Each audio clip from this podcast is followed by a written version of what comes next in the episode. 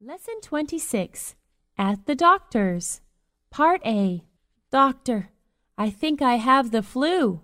Do you have a cough too? No, not really. Do you have a sore throat? A little, but I have a bit of a fever. Okay, let me have a look.